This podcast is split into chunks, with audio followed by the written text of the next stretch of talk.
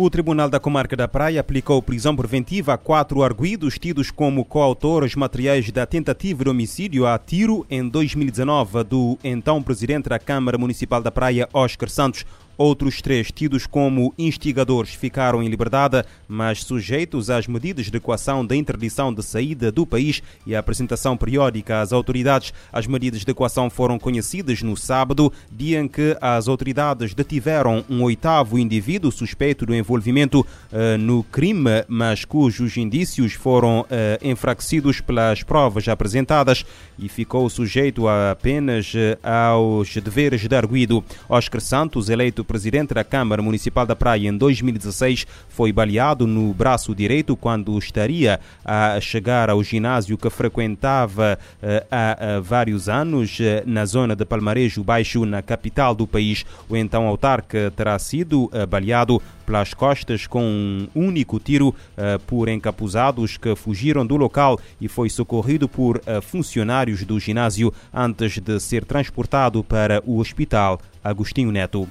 Em Santo Antão, uma mulher foi agredida facada pelo seu companheiro pouco antes da meia-noite de sábado, no município do Porto Novo. A agressão aconteceu na sequência de uma briga entre o casal no bairro de Berlim. Informação confirmada em Forpressa pelas autoridades locais. De acordo com a mesma fonte, a vítima de 36 anos foi atendida de imediato nos serviços de urgência, sem especificar, contudo, que parte do corpo eh, foi atingida eh, e uh, com quantos golpes de faca.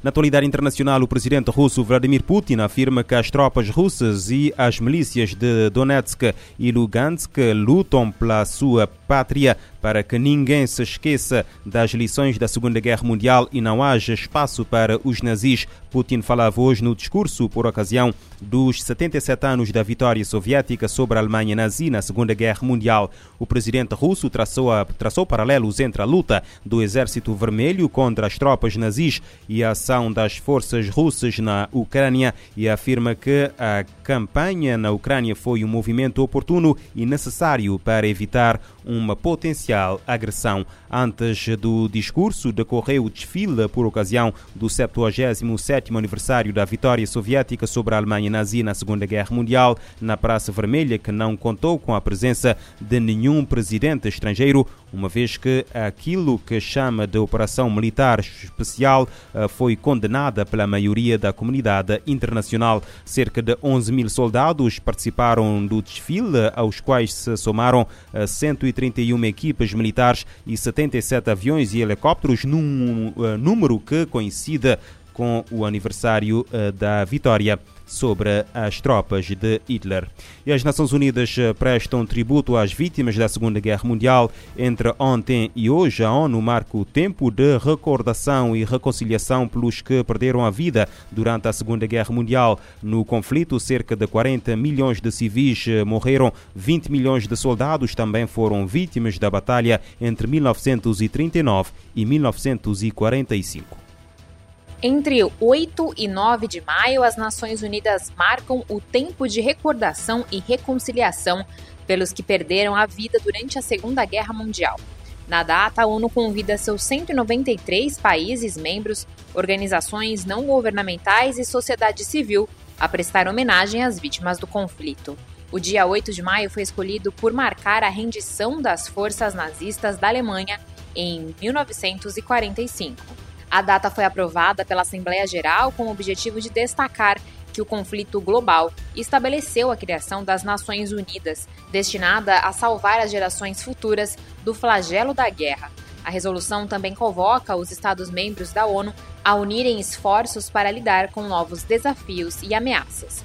A celebração lembra a importância de resolver controvérsias por meios pacíficos, em conformidade com a Carta das Nações Unidas e de maneira que a paz e a segurança internacionais não sejam ameaçadas. Da ONU News em Nova York, Mayra Lopes.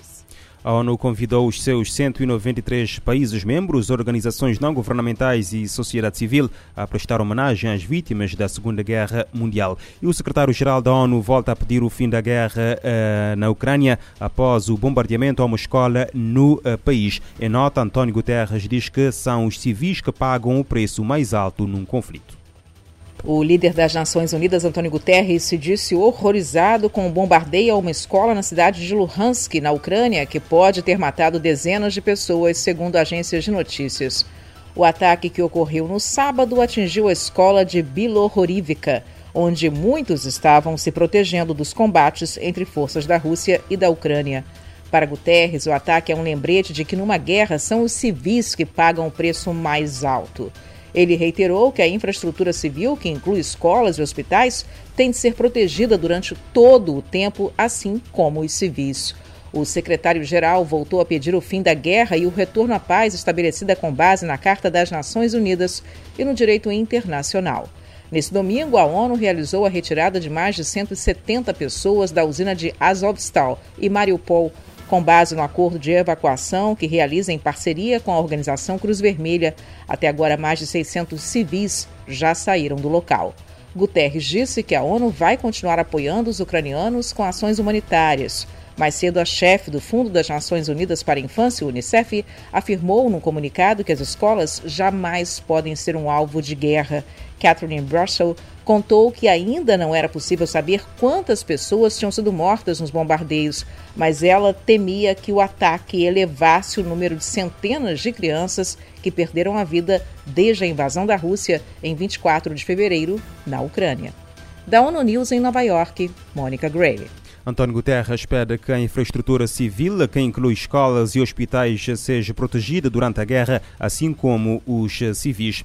Uma mega operação contra o tráfico ilegal de veículos realizada em mais de 20 províncias espanholas resultou na detenção de 82 pessoas e na recuperação de 58 veículos de alta gama. Segundo a Europa Press, os detidos formaram uma organização fortemente estruturada em seis núcleos, cada um com a sua eh, própria estrutura, mas eh, interrelacionados eh, em Alicante, Almeria, Madrid, E uh, Tarragona criaram empresas em todo o país para contratar serviços de aluguer ou leasing de veículos que, após falsificação da documentação, foram posteriormente vendidos tanto em Espanha como em diferentes países europeus. Estima-se que a fraude produzida pela organização ascenda a mais de 10 milhões de euros e os detidos são acusados, entre outros delitos, de pertença a uma organização criminosa, burla, falsificação de bens, falsificação de documentos, extorsão e branqueamento de capitais.